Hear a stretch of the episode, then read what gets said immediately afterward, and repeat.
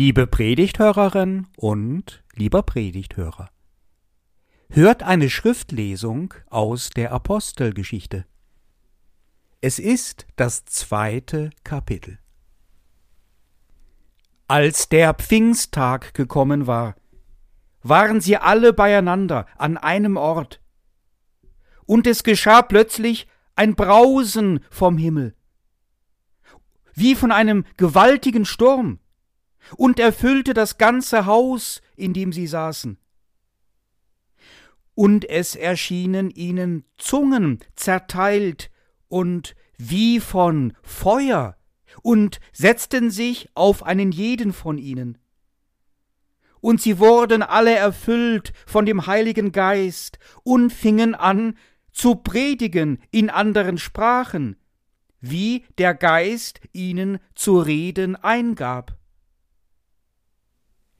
Es wohnten aber in Jerusalem Juden, die waren gottesfürchtige Männer aus allen Völkern unter dem Himmel. Als nun dieses Brausen geschah, kam die Menge zusammen und wurde verstört, denn ein jeder hörte sie in seiner eigenen Sprache reden. Sie entsetzten sich aber, verwundeten sich und sprachen Siehe, sind nicht diese alle, die da reden, Galiläer? Wie hören wir sie denn ein jeder in seiner Muttersprache? Parther und Meder und Elamiter und die da wohnen in Mesopotamien, Judäa und Kappadokien, Pontus und der Provinz Asia, Phrygien und Pamphylien, Ägypten und der Gegend von Kyrene in Libyen, und Römer, die bei uns wohnen, Juden und Proselyten, Kreter und Araber, wir hören sie in unseren Sprachen die großen Taten Gottes verkünden. Sie entsetzten sich aber alle und waren ratlos und sprachen einer zu dem anderen, Ja, was soll das noch werden? Andere aber hatten ihren Spott und sprachen, Sie sind voll von süßem Wein. Da trat Petrus auf mit den Elf. Er hob seine Stimme und redete zu ihnen. Ihr Juden und alle, die ihr in Jerusalem wohnt, das sei euch kundgetan, vernehmt meine Worte. Denn diese sind nicht betrunken, wie ihr meint, ist es doch erst die dritte Stunde des Tages, sondern das ist es, was durch den Propheten Joel gesagt worden ist. Und es soll geschehen in den letzten Tagen, spricht Gott, da will ich ausgießen von meinem Geist auf alles Fleisch. Und eure Söhne und eure Töchter sollen Weissagen, und eure Jünglinge sollen Gesichte sehen, und eure Alten sollen Träume haben. Und auf meine Knechte und auf meine Mägde will ich in jenen Tag von meinem Geist ausgießen, und sie sollen Weissagen, und ich will Wunder tun oben am Himmel und Zeichen unten auf Erden. Wir feiern an diesem Wochenende das Pfingstfest. Nun, wir feiern das Pfingstfest ist vielleicht etwas übertrieben. Die meisten von uns feiern, dass es an einem Montag frei gibt, arbeitsfrei und schulfrei. Und das Ende Mai. Da kann man von Glück reden, wenn man ein gutes Wetter hat und etwas Schönes aus der freien Zeit machen kann. Sogar in Corona-Zeiten. Da ist einem Pfingsten willkommen. Aber inhaltlich ist das eher ein schwieriges, schwer verständliches und fast schon unbekanntes Fest. Wer von uns kann das Wort Pfingsten fehlerfrei aufschreiben. Okay, sorry, das sind vielleicht doch die meisten. Aber wer von uns weiß, was das Wort Pfingsten eigentlich bedeutet? Das sind eher wenige. Es kommt von der Zahl 50 und meint in diesem Zusammenhang 50 Tage nach Ostern. 50 Tage nach Ostern feiern wir Pfingsten und damit feiern wir die Ausgießung des Heiligen Geistes und damit schließlich feiern wir die Geburtsstunde der christlichen Kirche. Ist uns dies eigentlich bewusst, dass wir heute die Geburtsstunde der christlichen Kirche feiern? Wohl eher weniger. Kein Wunder ist es also, dass die christliche Kirche in einer Krise steckt, wenn man ihren Ursprung gar nicht im Bewusstsein trägt. Aber lasst uns zuerst einmal gar nicht reden über die Kirche. Lasst uns reden über das Leben. Ich denke mir, dass nicht alle Menschen die christlichen Kirchen als das brennende Thema kennen. Aber das Leben, so wie es ist, und wissen wir wirklich, wie es ist, so wie wir es empfinden, mit all unserer Erfahrung. Das Leben, das, was wir daraus machen, und das, was das Leben aus uns macht. Die Frage, wie mein Leben zu deinem Leben passt oder unser Leben zu ihrem Leben passt oder dass hier etwas zu tun ist und zu lassen ist, aber was ist zu tun und was ist zu lassen im Leben? Diese Fragen sind spannend und gehen uns alle etwas an. Ich möchte dir eine Frage stellen. Eine Frage über das Leben. Über dein Leben. Doch, ich denke schon, dass dein Leben sich nicht ganz grundsätzlich und substanziell von meinem Leben unterscheidet. Darum kann ich diese Frage vielleicht auch ganz allgemein stellen an uns alle.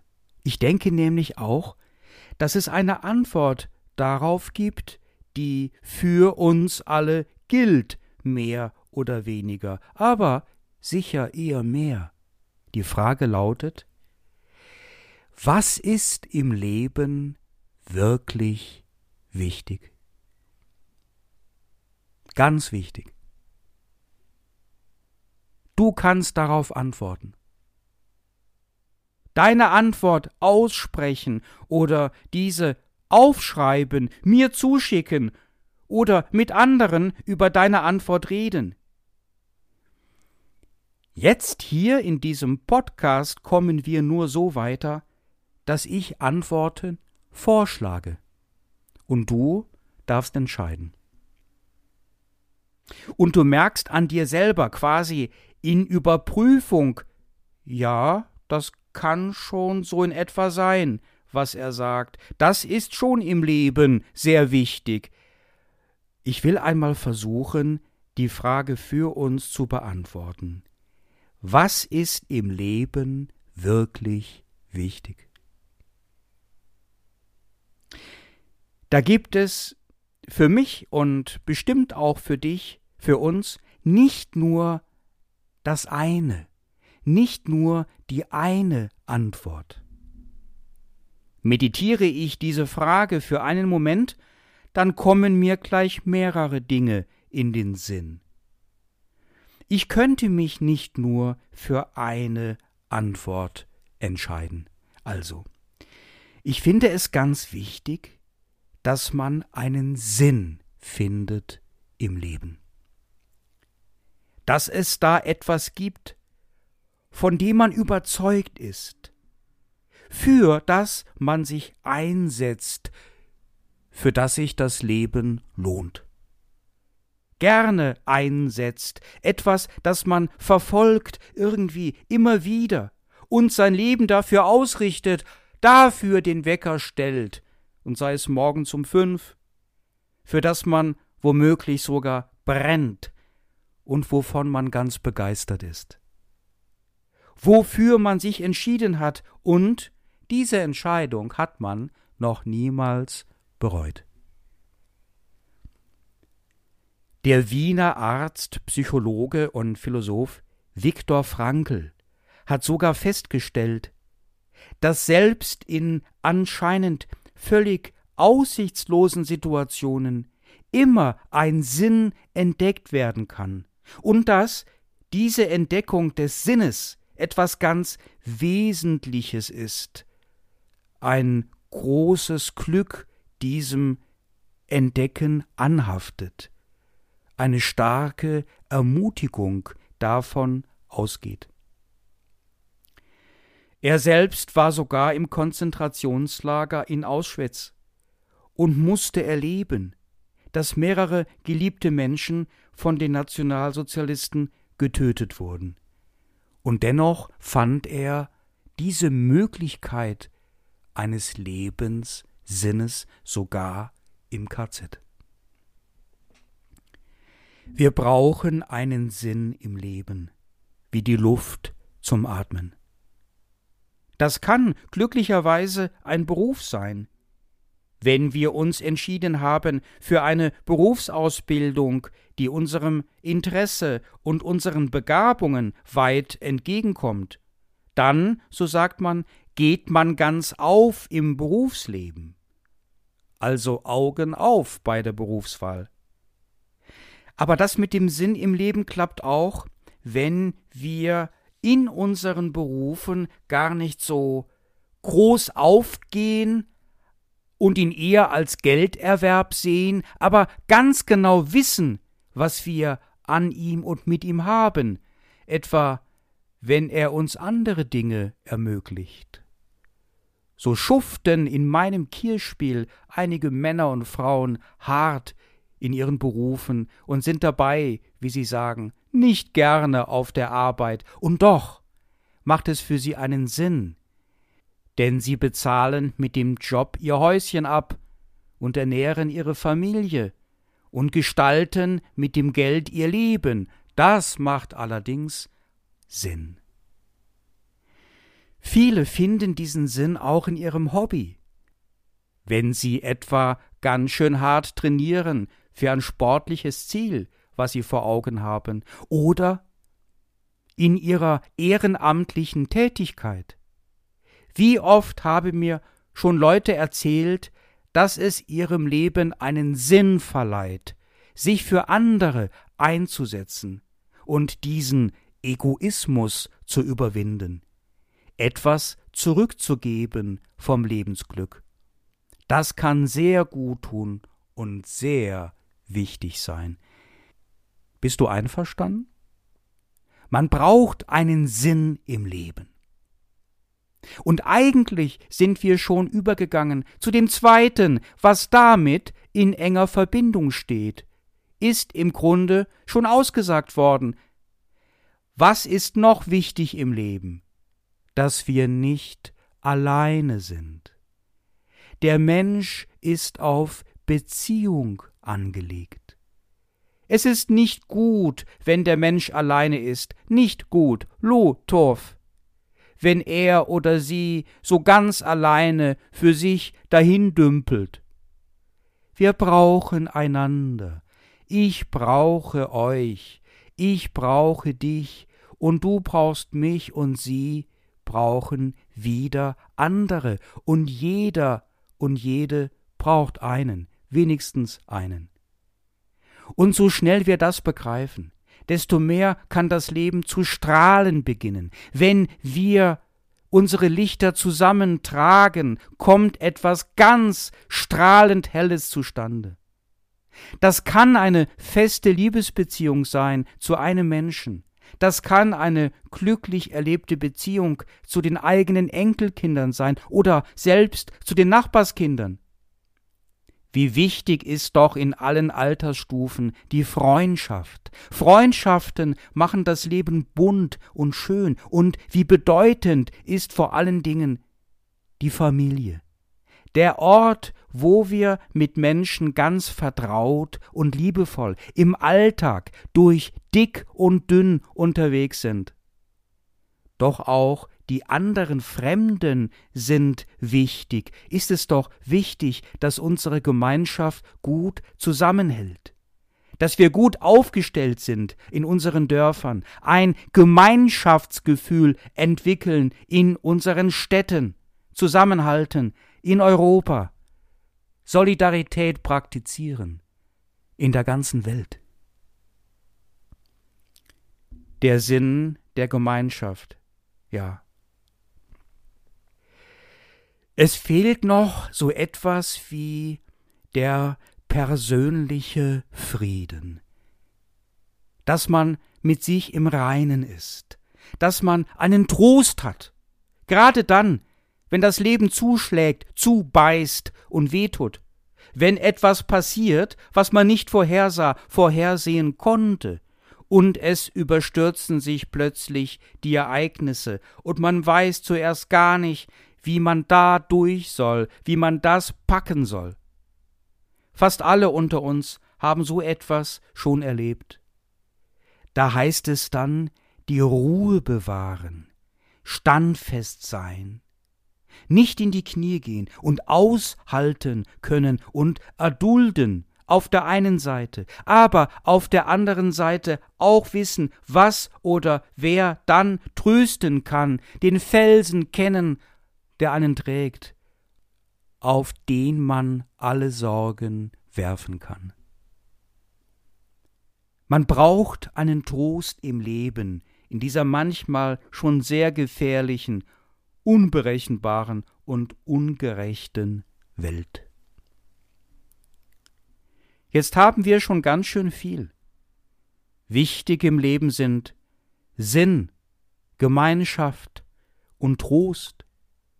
Und irgendwie hängt das auch alles miteinander zusammen. Aber ich bin noch nicht ganz zufrieden. Da fehlt noch was. Auf die Frage, was wirklich wichtig ist, wollen wir doch die Freude nicht vergessen. Das Leben zu genießen und sich ganz bewusst zu öffnen für die vielen schönen Dinge des Lebens. Da gibt es so viel Schönes, so vieles, was man entdecken und genießen kann. Das ist doch ganz wichtig. So hieß einmal ein dünnes Büchlein, geschrieben von einem belgischen Theologen in den 70er Jahren. Ein Welterfolg ist es geworden. Vergiss die Freude nicht. Jeden Tag wenigstens eine kleine Freude. Und das können wirklich auch Kleinigkeiten sein. Die Tasse Kaffee am Morgen. Das Lächeln des Verkäufers. Ein Witz, den der Nachbar plötzlich macht. Sich und anderen eine Freude machen. Das ist schön. Freude ist wichtig. So, also erst einmal wäre ich vorläufig komplett. Was meinst du? Ganz wichtig im Leben sind diese vier Dinge Sinn, Gemeinschaft, Trost und Freude. Spricht dich das an? Also, ich muss allerdings auch gestehen, dass ich mich schon einmal bei anderen etwas erkundigt habe. Diese Frage, was könnte ganz wichtig sein im Leben, habe ich schon mal bei anderen nachgelesen.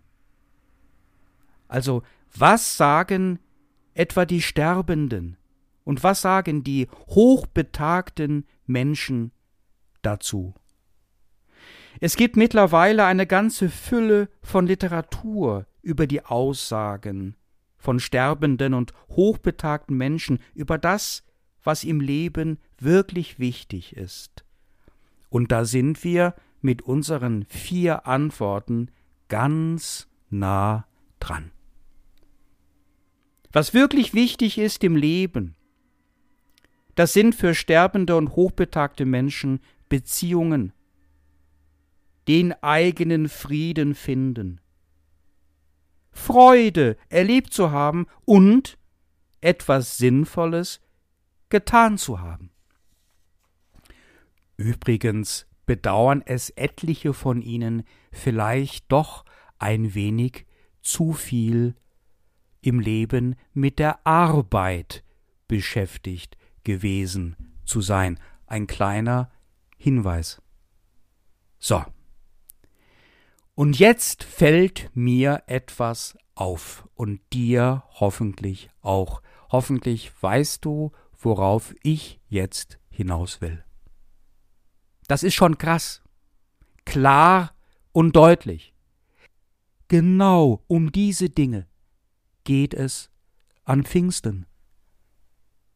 Es geht an Pfingsten überhaupt um das Wichtigste im Leben. Freude. Die Jünger und Jüngerinnen sind ganz berauscht von der Freude. Offensichtlich sind die plötzlich so gut drauf, dass andere Leute, die das beobachten, denen das gar nicht entgehen kann, diese Freude mit Alkohol in Verbindung bringen. Plötzlich britzelt und funkelt, strahlt das Leben und ist alles erfüllt von Leben und Lebendigkeit, dass die Leute selbst mit dem Strahlen und Funkeln anfangen. Und es geschieht eine gewaltige Verbundenheit miteinander, Gemeinschaft ist da. Dies ist so stark, dass man sich versteht, auch dann, wenn man sich eigentlich gar nicht versteht, weil man in verschiedenen Sprachen spricht. Man hat plötzlich durch die Ausgießung des Heiligen Geistes einen Draht zueinander. Da ist nichts mehr, was einen trennt. Da ist auch nichts mehr von Ängstlichkeit bei den Jüngerinnen und Jüngern, von Versteckspielerei mit den Rühmern, Zittern vor den Mächtigen. Ja, ängstlich hatte sich die Jüngerschaft zurückgezogen, aber jetzt steht sie auf wie ein Mann und eine Frau und geht ins Freie. Und wie selbstbewusst plötzlich Petrus ist.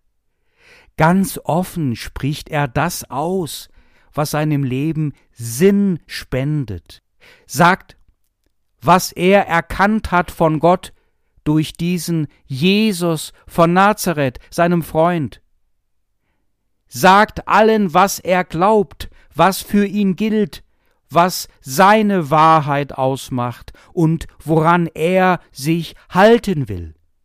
Sein Leben hat jetzt einen tiefen Sinn, und in diesem Augenblick in diesem Moment wird der Felsen erst zum Felsen für andere, wird Petrus zu dem Begründer der christlichen Kirche und die christliche Kirche wird just in diesem Moment geboren.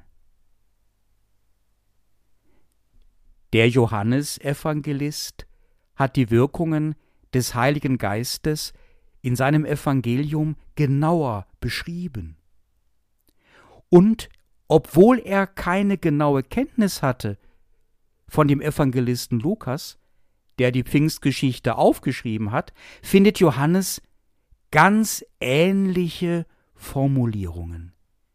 Johannes in Kapitel 13 bis 16 bei den Abschiedsreden von Jesus ist es aufgeschrieben. Er erzählt, wie Jesus einmal sagte, dass durch den Heiligen Geist eine große Traurigkeit plötzlich in eine große Freude umschlagen könne. Immer wieder spricht er über einen starken Frieden und er nennt den Heiligen Geist einen Tröster. Dann beschreibt er den Heiligen Geist als einen Anwalt, der für einen eintritt, einen an alles erinnert, an all das Gute erinnert, einem Stärke vermittelt, einen Sinn spendet. Er wird euch alles lehren und euch an alles erinnern, was wichtig ist, sagt Jesus über den Heiligen Geist. Und schließlich mündet alles bei ihm ein in das Bewusstsein der Einheit, der Verbindung untereinander und der Stärkung der Gemeinschaft. Wir sind alle eins, so wie die Trauben im Rebstock zusammenhängen und das Wasser durch sie hindurchfließt. Ich brauche gar nicht in die Bibel zu gucken. Ich sehe die Auswirkungen des Heiligen Geistes auch in meiner Kirchengemeinde vor Ort, in diesen Dörfern im Westerwald, etwa jetzt in diesen Tagen, da die Wahlen zum neuen Kirchenvorstand laufen. So viele haben sich aufstellen lassen als Kandidaten und Kandidatinnen, mit so vielen neuen Ideen, so frischer Energie, da wird ein besonderer Elan spürbar. Und es haben schon so viele Gemeindeglieder Briefwahl gemacht. Da gibt es kein Desinteresse an Kirche, ganz und gar nicht.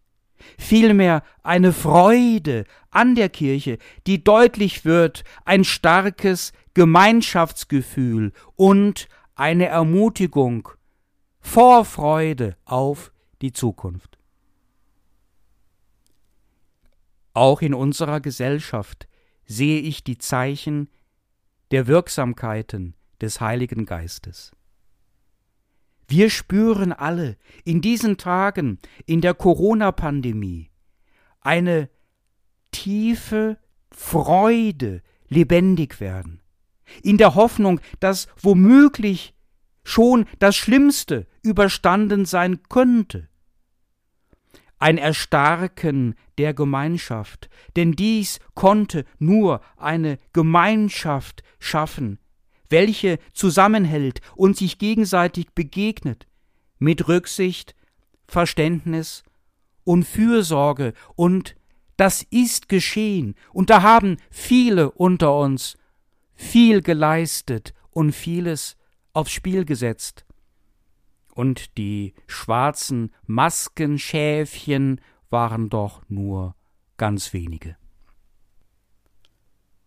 Man spürt auch einen Trost, einen Frieden für alle, welche unter dieser schlimmen Pandemie besonders gelitten haben und noch immer leiden, dessen Wunden der Trauer und der Krankheit noch lange nicht ausgeheilt sind.